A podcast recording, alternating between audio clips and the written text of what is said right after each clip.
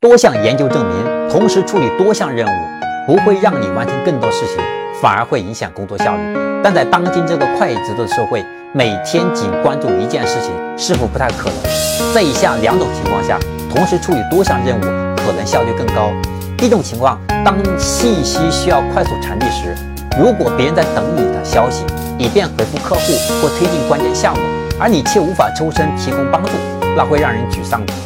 即使你有别的任务，也应该接个电话或者回个邮件，尤其是当你掌握别人没有的信息时。第二种情况，当你卡壳时，虽然有时集中精力处理一项高难度的任务，但是当你在任务上卡壳了，还不如放下手中的工作，一边做点别的事情，一边思考解决的方法。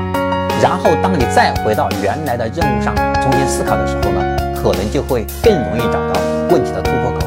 我的朋友，你懂了吗？我是江开成，欢迎关注江开成商业课，带你走进深度思考的世界。我们下一个视频再见。点加号，点红心，点箭头。